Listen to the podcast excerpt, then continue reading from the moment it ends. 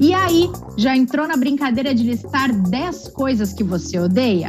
E já parou para pensar em coisas que você até gosta, mas seu bolso odeia? A gente já e listamos aqui para vocês 10 coisas que o bolso mais odeia ou que são muito prejudiciais para nossa vida financeira. Vem que o episódio de quinta está começando na força do ódio. Bem-vindas e bem-vindos ao Investidor em Foco dessa quinta-feira.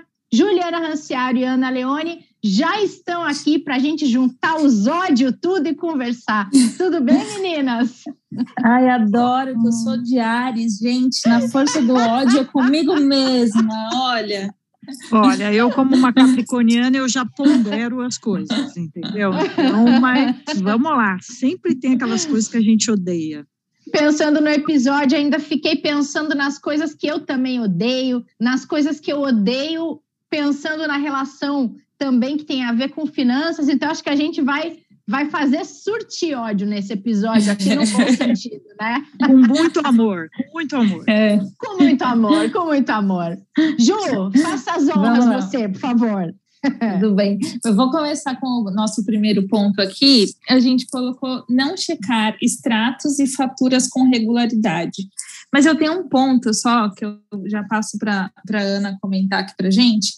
É, não checar extratos e fatura com regularidade, o bolso odeia. Sobre investimentos, Ana, eu não olho meus investimentos. Eu aplico e eu não, fi, não sou aquela pessoa que fica olhando quanto é que está rendendo, não fico acompanhando, tipo, semanalmente, assim, sabe? Eu olho uma vez no mês e olhe lá. É, mas eu acho que essa o bolso até gosta quando a gente fala de investimentos. Então, eu estou jogando para você aqui essa confusão que eu fiz. É.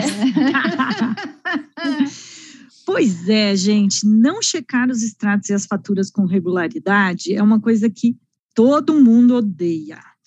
Por quê? Porque tem até, até uma pesquisa, a gente já falou delas aqui, por aqui, uma, uma pesquisa da Universidade de Cambridge que chama Investment Phobia, ou seja, é, fobia dos investimentos, que fala que as pessoas têm aceleração cardíaca, elas se sentem mal, têm mal-estar quando elas abrem a fatura do cartão de crédito ou seus extratos bancários porque de fato a gente vai encarar uma realidade ali que muitas vezes a gente não está disposta.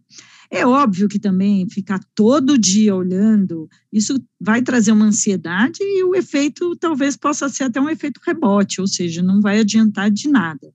Quando a gente está falando das contas, a gente olhar ali, listar as nossas despesas, verificar a fatura do cartão de crédito, isso é uma coisa que, em geral, as pessoas detestam mesmo, elas evitam. Isso pode ser prejudicial porque as pessoas podem perder o pé.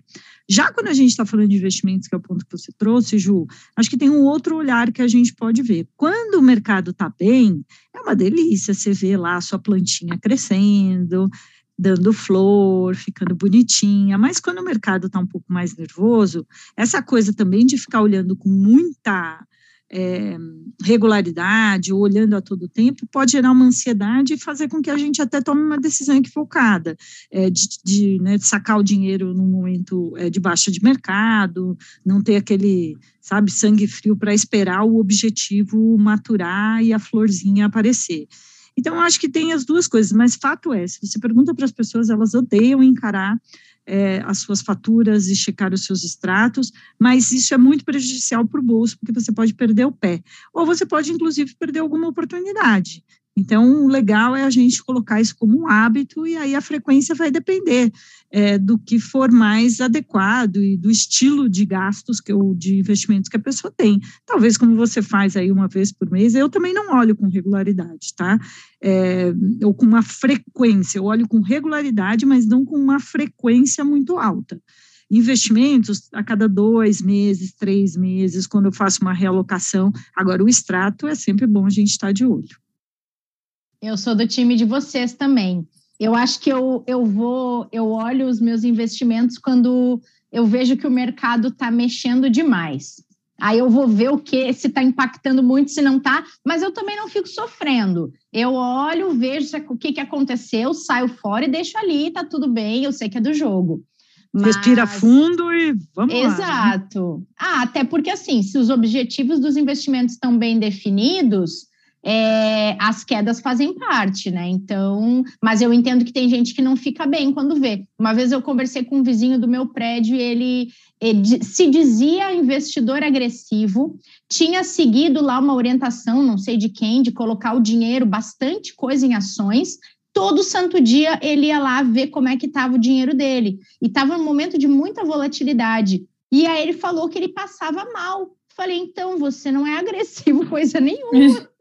Você não tem que ficar fazendo isso, tipo assim, é do jogo seu dinheiro não tá ali para ele todo dia tá lindo, pulando, brilhante. Então, é é o perfil também, né? Agora vocês é. falaram no da, de uma coisa que a gente gosta, mas o bolso odeia, como a história dos extratos e faturas. Tem uma outra coisa que as pessoas gostam e o bolso odeia, que é pedalar as compras parcelar em 200 mil vezes. Ah, isso é uma delícia, né? Uma delícia.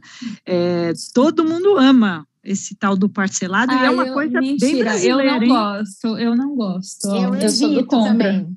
É, não eu gosto. também, eu evito. Eu evito porque eu sei o, o, o, estrago que ele pode fazer. É, eu aprendi. O Martim fala, o Martim que tá, tá de férias, né? Tá curtindo essa altura, mas vamos lá, vou lembrar dele. Ele fala um negócio que quando você parcela, você perde a noção do, do, do valor que aquilo tem. Então, sei lá, é, você comprou hoje uma roupa que você queria, você parcelou em 12 vezes. Olha que chega lá no ano que vem, você nem sabe mais que roupa era aquela. De repente ela já tipo, até estragou, furou, rasgou, sei lá, eu. E, tipo, fez sentido, sabe? Você tá pagando ano que vem um negócio que você comprou hoje e já perdeu o valor. É. É, esse é um ponto interessante. Bom, fato é que todo mundo adora um parcelado. Esses dias a gente fez um, um comentário na CBN falando é, sobre o custo do iPhone ou quanto custa você ter um smartphone. E aí eu estava comentando este comentário com uma pessoa, ela falou assim: ah, mas a gente compra parcelado. Eu falei, mas o dinheiro é o mesmo. O parcelado traz esta sensação de poder, porque a gente desembolsa é. pouco é. dinheiro é, num período longo, mas é o dinheiro é do mesmo jeito. Ele picotado ou ele inteiro, a gente está falando da mesma quantia. Os parcelados, é, sejam eles no cartão de crédito, ou mesmo em crediários, ou até mesmo PIX parcelado, que hoje em dia tem isso também, faz com que a gente perca um pouco a noção do nosso orçamento.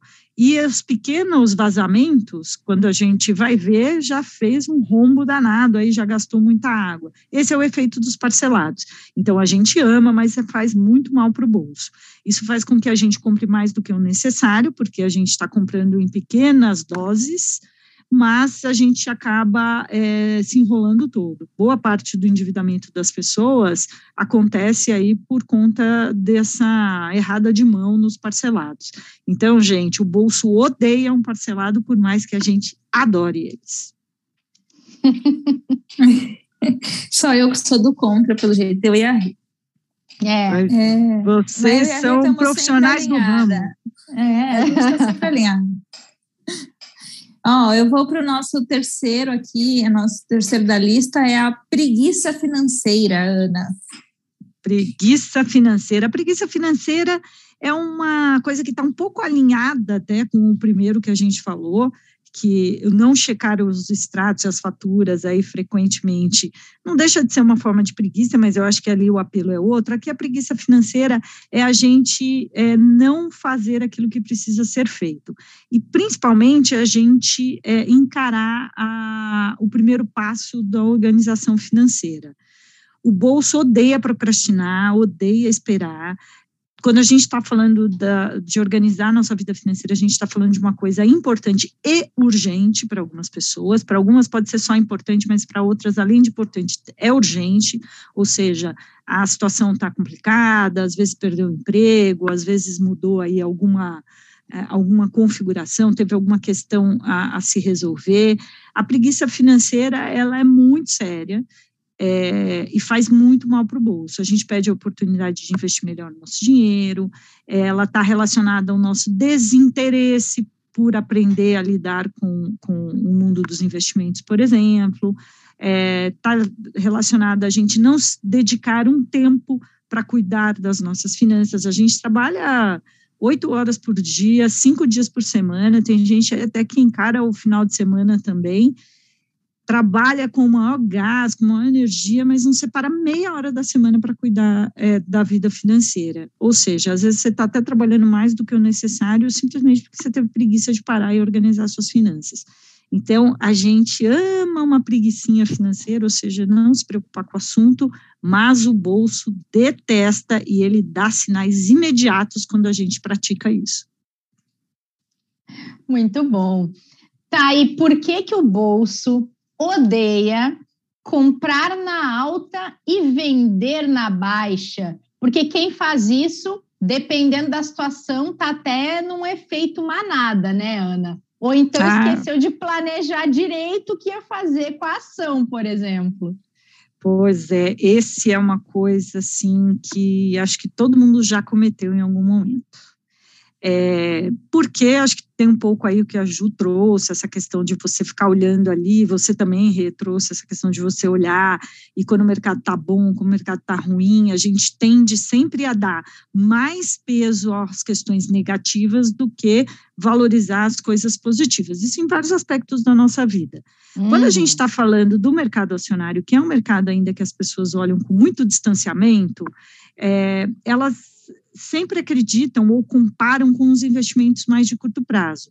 Então, quando a gente também vê aquela coisa que está todo mundo falando, né, que a gente também já falou por aqui, o fear of missing out, o FOMO, aquele medo de você estar tá de fora de uma coisa boa.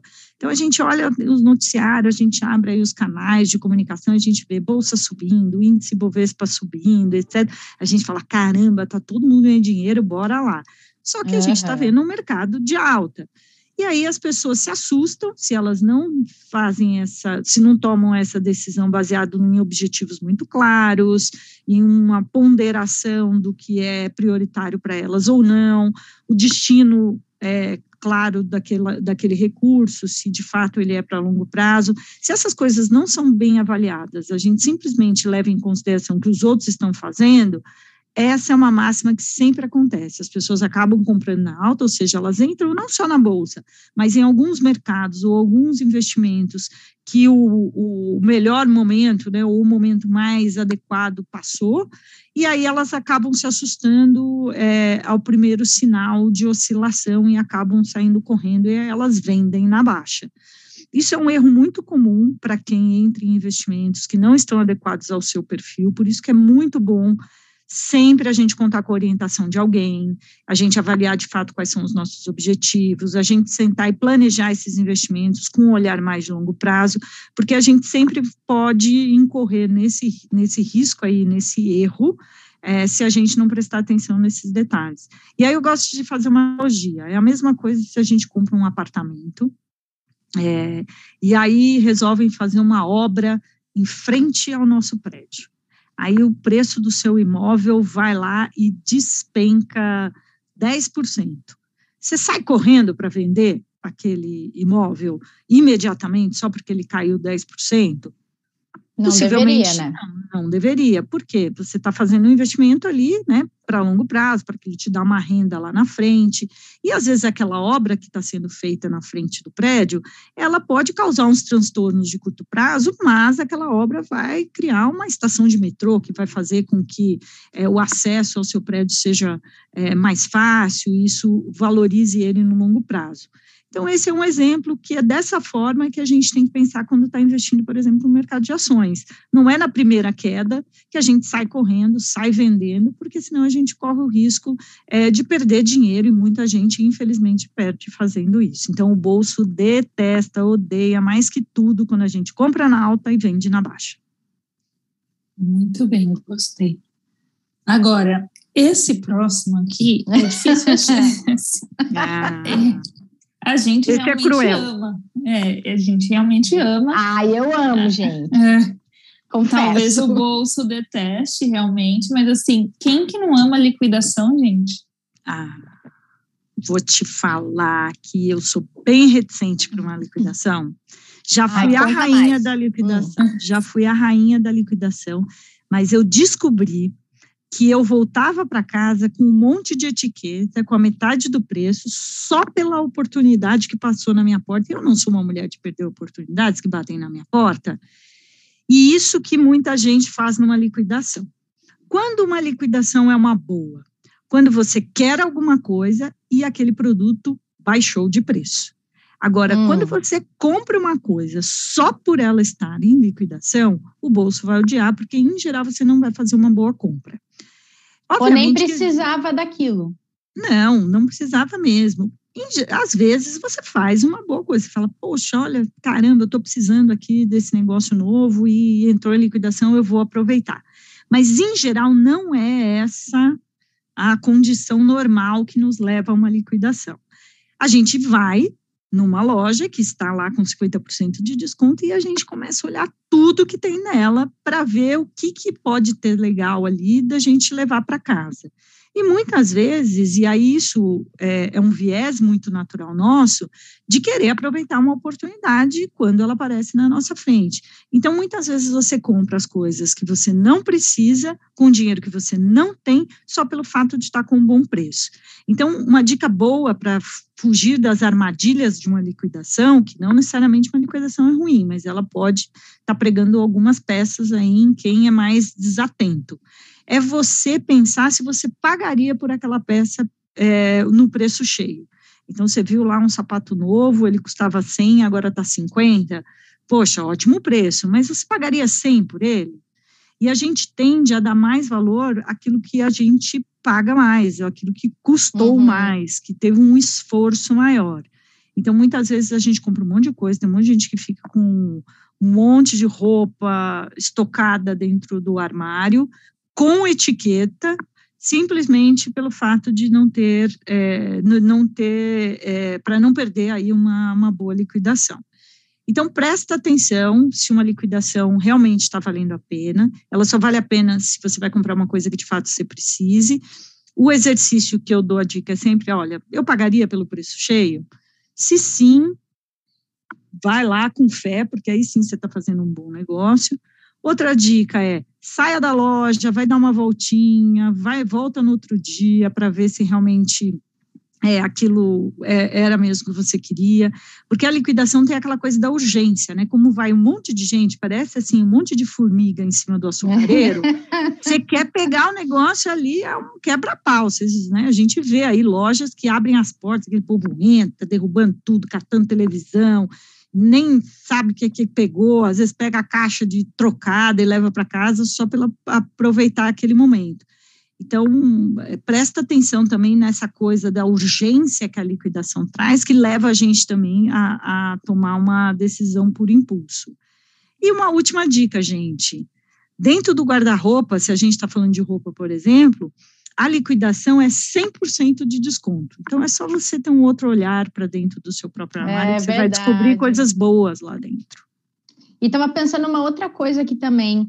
É também pensar se aquilo que está em liquidação é algo que você já estava pensando em comprar ou estava precisando antes da liquidação, né? Isso. Porque daí exatamente. talvez não seja uma compra tão em vão assim, né? É, não, essa é, é o que tem que ser assim como guia para aproveitar uma boa liquidação. Poxa, eu estou precisando trocar minha geladeira, é, daqui uma semana a loja vai entrar em liquidação, caramba, é o que é o útil agradável e o é. econômico. Agora, não é assim, infelizmente, que a maior parte das pessoas olham para a liquidação. Eu, por exemplo, recebo muita mensagem no WhatsApp, no SMS, de lojas que eu, que eu gosto que entram em liquidação, com ofertas que são uma delícia. Então, a chance de eu ir lá aproveitar aquela oportunidade comprando coisas que eu não preciso é muito grande. Então, vamos ficar um pouquinho mais atento, porque realmente a gente ama uma liquidação, mas faz um mal para o bolso, ainda mais quando é parcelado, a gente já falou deles. Tem uma aqui que é polêmica, que o nosso bolso, ele odeia aquela mentalidade, aquele pensamento de que dinheiro foi feito para gastar. Aí vem aquela conversa que a gente já teve tantas vezes aqui de o prazer momentâneo de gastar e a dificuldade de se projetar no futuro e investir. É mais ou menos isso que confunde o coitado do bolso, né, Ana? Pois é, essa é uma coisa que é uma mentalidade mesmo, a gente até tem que colocar entre aspas isso, porque é, até tem uma, uma coisa que a gente é, às vezes comete esse erro quando a gente fala com as crianças, é, quando elas pedem para a gente assim, ah, compra isso aqui para mim, você fala, não, não tenho dinheiro agora. O que você está dizendo é, olha, a hora que eu tiver para gastar. Essa mentalidade de que quando se tem dinheiro para gastar, ela é muito ruim, ela traz esse ponto é, que você mencionou, que é o, o quanto a gente é, tende a privilegiar o prazer e não esperar pelo benefício. E essa mentalidade faz com que a gente não pense melhor no amanhã. Então, quando a gente diz isso para uma criança, a gente está dizendo para ela: olha, o dia que eu tiver, vamos gastar ao invés da gente dizer para a criança, olha, eu não vou comprar isso agora, que isso não é prioridade, você não precisa disso, você vai ter que esperar o seu aniversário, ou isso não é prioridade da família. A gente está incutindo ali na cabeça da criança que ter, não, ter o dinheiro não é condicionante para que seja é, para que se compre aquilo, para que se gaste com aquilo. A gente está dizendo que ter o dinheiro é para ser usado em coisas que são prioritárias. Então, essa mentalidade, ah, eu trabalho mesmo, então eu mereço, isso é muito é, ruim para o bolso, porque faz com que a gente não poupe, faz com que a gente ceda mais aos nossos impulsos, faz com que a gente, de fato, crie uma mentalidade de desapego, é, que pode ser ruim no longo prazo. Então, obviamente que o dinheiro é para gastar, mas ele é para gastar em coisas que nos tragam bem-estar, que coisas que sejam prioritárias para a nossa vida, que realmente vão fazer a diferença. Mas o que muito acontece é as pessoas gastam dinheiro que elas ainda nem têm com coisas que elas não precisam, que não vai fazer, vão fazer diferença na vida delas, porque elas têm aquela coisa, ah, eu mereço, o dinheiro é feito para gastar mesmo. Então, isso é um cuidado muito importante que a gente tem que ter. Perfeito, Ana. Acho que conversa com essa a próxima aqui da lista, que é não priorizar o poupar, né?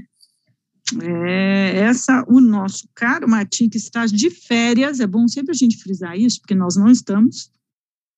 Ele diz que a gente realmente tem que se pagar primeiro, que a gente acaba não priorizando é, o poupar, e isso faz toda a diferença quando a gente está pensando no longo prazo. É, isso tem, a, é, é, acho que a gente pode olhar isso de várias perspectivas. O bolso detesta isso, por quê? Porque na primeira emergência ou na primeira oscilação de renda, a gente vê que a gente fica totalmente descoberto é, financeiramente, porque a gente não tem ali uma reserva para fazer jus a esses, a esses imprevistos que sempre vão acontecer o que a gente pode olhar é assim, pode ser uma distorção do que é um planejamento.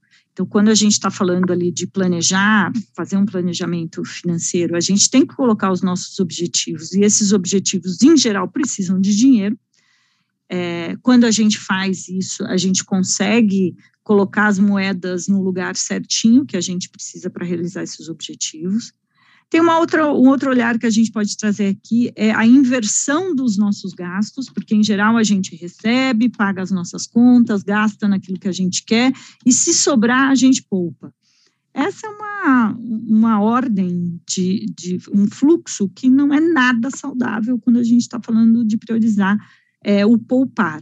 O que a gente deve fazer é receber o nosso dinheiro, pagar as nossas contas, que em geral são aquelas coisas de bem-estar que a gente precisa, comer, morar, é, segurança, educação e etc.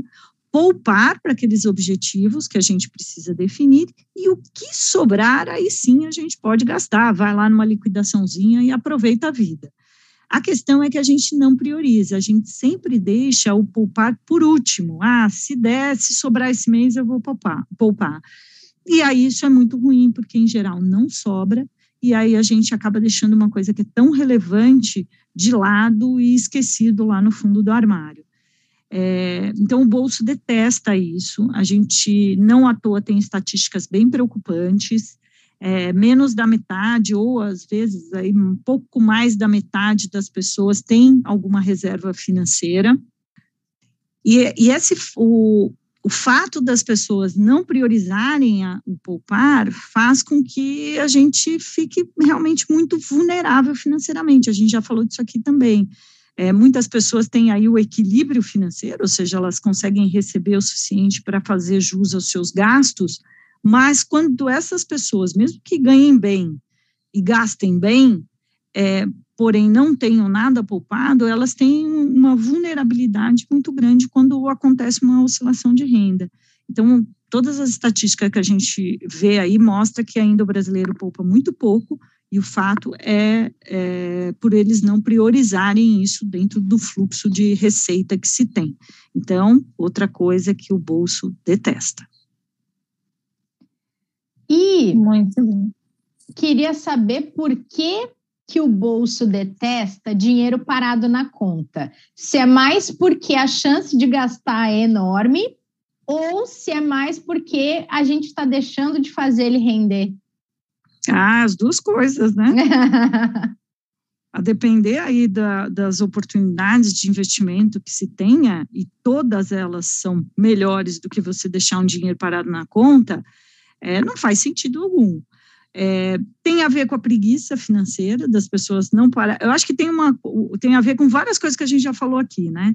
Não checar os extratos, por exemplo, é você às vezes perder a oportunidade de ver um dinheiro que está lá na conta parado você está deixando de render é, para algum objetivo que você queira realizar. Tem a ver com a preguiça financeira, a pessoa fala, ai meu Deus, eu tenho que pensar onde eu vou pôr esse dinheiro, deixa ele lá parado, depois eu vejo o que, que eu vou fazer. É, e tem a facilidade de ter recebido um WhatsApp da sua loja preferida com uma liquidação de 50%, e o dinheiro está ali para você fazer um Pix imediatamente, você ganha mais 10% de desconto pagando à vista. Então, é um conjunto de coisas é muito ruim mesmo, é uma desatenção que pode custar caro. É, muita gente acaba deixando o dinheiro parado, seja pela falta de organização, mas muito porque ela também não sabe onde colocar o dinheiro. Às vezes fala, ai meu Deus, eu tenho que pensar, vou colocar em renda fixa, vou colocar em renda variável, é, vou deixar no longo prazo, vou deixar no curto prazo. Aí, de novo, vale pedir orientação de alguém, avaliar qual o objetivo que se tem para aquele dinheiro, mesmo que seja pouco, é, coloquem ele em algum tipo de investimento, até às vezes tem uma conta remunerada, se o período é muito curto, vale a pena deixar nessa opção, mas o bolso vai detestar, gente. E tem muita gente que faz isso, infelizmente, por incrível que pareça. Boa. Opa, Vamos lá para o próximo, então. a, Juliana estava reflexiva. Ela estava vendo se tinha dinheiro parado na conta dela. Isso. Eu fico, eu coloco no mudo e fico vendo as minhas coisas aqui, porque não faz sentido eu vir falar para as pessoas e tá toda, né, toda zoada nos bastidores. Daí é, eu vim falar do próximo, que é contas em uhum. atraso. E a hora que eu fui ler que eu, contas em atraso, eu falei, meu Deus, o boleto do condomínio. ah lá. Esse podcast é uma utilidade pública, minha gente. Mas paguei, tá, gente? Enquanto a Rê falava do dinheiro para a conta, eu paguei a conta do condomínio, tá? Mas contas em atraso, Ana. Ela deixou a preguiça de lado. Ela é. deixou a preguiça de lado, ela foi checar o extrato, pagou em dia. A gente salvou uma alma, convertemos uma. Salvamos. Salvamos. Mas olha, gente, contas em atraso é uma coisa que o bolso chora lágrimas, lágrimas de sangue, a depender do juro cobrado na conta. Então, se a gente está falando de fatura de cartão de crédito, isso é muito alto, é motivo de endividamento de muita gente. É, se a gente está falando de conta em atraso de serviços básicos, a gente está falando de um transtorno enorme. E se a gente está falando de alguma dívida que a gente adquiriu é, e a gente não está conseguindo honrar, a gente está falando também da, do, de um problema que pode ser maior no futuro. As contas em atrasos, elas podem acontecer por dois motivos. Um bastante objetivo, minha gente, a gente também está acompanhando aí, a gente sabe do número de pessoas que está desempregada, é, pessoas que estão passando por dificuldade financeira, isso faz com que elas tenham as contas básicas em atraso. Então, essa é uma condição. E a outra é por desorganização. Eu confesso que às vezes eu deixo algumas caírem pelas cadeiras. Por isso que a dica aqui é sempre deixar o maior número de contas em débito automático. Essa é uma forma de minimizar os efeitos da desorganização. Então, coloque todos os serviços possíveis em é, débito automático, isso ajuda na organização. Agora, contas em atraso por falta de dinheiro, aí a gente tem que fazer um diagnósticozinho melhor.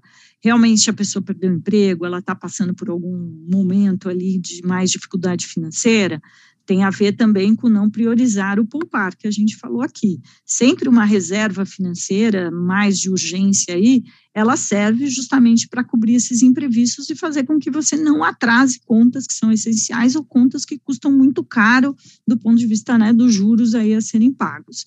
Então, se isso acontecer, vamos reorganizar aí as nossas despesas, vamos ver de onde dá para tirar os excessos, para melhorar e dar um pouquinho mais de, de fôlego para o orçamento, para que é, essas contas colo sejam colocadas aí é, em dia.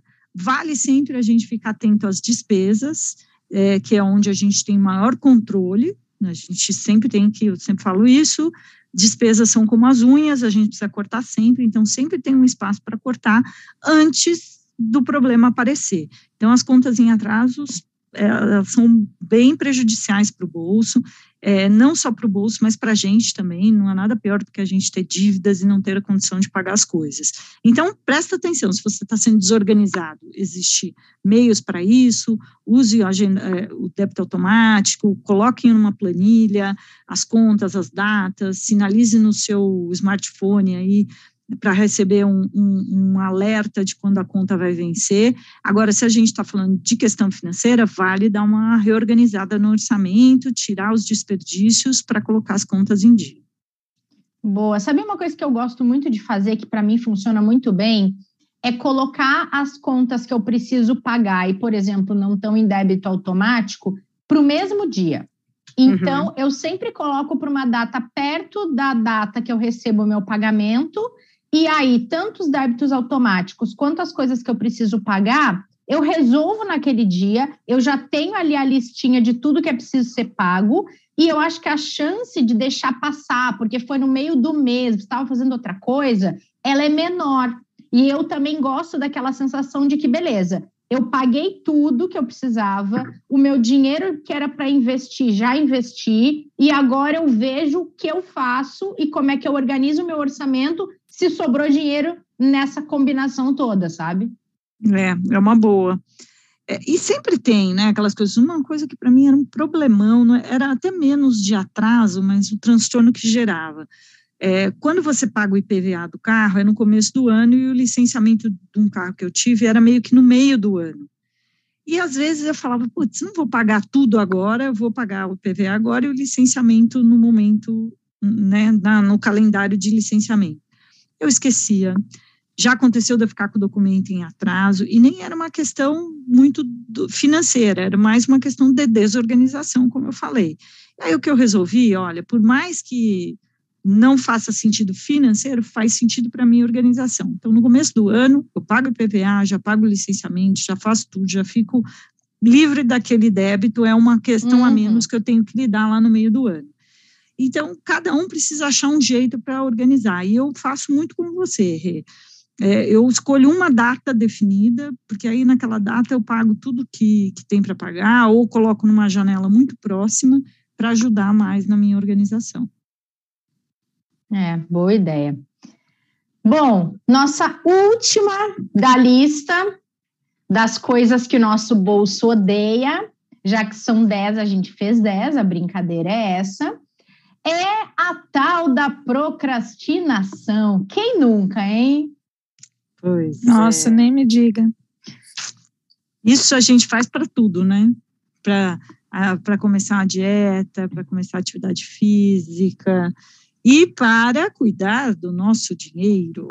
A procrastinação talvez seja uma das coisas que mais fazem o nosso bolso sofrer o amanhã, deixa que eu resolvo amanhã, aí chegou amanhã, aí tem o outro amanhã e assim por diante. A procrastinação financeira ela acontece por vários motivos, a maior parte deles é por conta da questão comportamental. A gente tende a evitar ou tirar da frente tudo que nos causa dissabor, ou nos causa transtorno, ou nos causa ansiedade. E quando a gente está falando da questão financeira, a gente tem tudo isso junto. É, e as pessoas realmente deixam para amanhã. É, tanto é que uma vez eu vi um levantamento é, de que o pico de acessos no internet banking é, acontecia domingo depois das 5 da tarde. Ou seja, as pessoas deixam assim para o último minuto para conseguir resolver as coisas que precisam é, financeira. E isso pode custar muito para a gente. Pode custar a chance da gente começar a organizar as finanças, da gente não se enfiar mais em dívida, da gente aproveitar a oportunidade é, de algum investimento bacana. É, a gente encurta o nosso a, a, concretização de um objetivo e um sonho que a gente tenha. Mas, em geral, a gente acaba sempre deixando o amanhã para amanhã, e aí, quando amanhã chega, a gente tem outro amanhã e assim vai. Tomem cuidado com isso, uma hora vai ter que ser feito. É, como diz minha cara Renata, é melhor, ta como é, que é? é melhor tarde do que mais tarde. Antes tarde que mais tarde. Antes tarde do que mais tarde, e está aqui é, o nosso décimo ódio financeiro aqui, essa coisa do deixar para amanhã. Isso é muito ruim. É, uma hora vai ter que ser encarado, então, o quanto antes a gente se der conta da importância da gente sentar, dedicar um tempo para cuidar do nosso dinheiro, a gente vai entender que é legal quando a gente começa a ver os benefícios, assim como numa dieta equilibrada, assim como numa atividade física, quando a gente começa a ver os, os primeiros sinais de resultado, a gente se motiva a querer fazer mais. Então, bora tirar essa procrastinação da frente e começar a fazer o que precisa ser feito de uma vez, porque uma hora vai ter que começar. Então, como dizem por aí, né, o melhor momento é, foi ontem, mas hoje é. é o segundo melhor momento, então bora fazer hoje. Gostei dessa. Gostei também. Muito bom, muito bom. Acho que é, são dez coisas que o bolso odeia e que se a gente parar para pensar, talvez a gente possa passar a olhar com outros olhos, não de tanto amor para essas coisas, já que elas nem sempre fazem tanto bem, né? Exatamente. Pois é, gente, é isso. Tá vendo? Esse podcast foi sobre ódio, mas com muito amor para vocês. Ah, fechou bonito, Ana. Muito bom, meninas. Adorei a companhia de vocês hoje aqui, viu? Bom fim de semana. Obrigada, gente. Obrigada, Até gente. a próxima quinta. Até. Até. Até mais. E obrigada a todo mundo que acompanhou essa lista de ódio cheio de amor aqui no Investidor em Foco. A gente volta na terça-feira para falar de mercado. Espera vocês com muito amor por aqui. Até lá.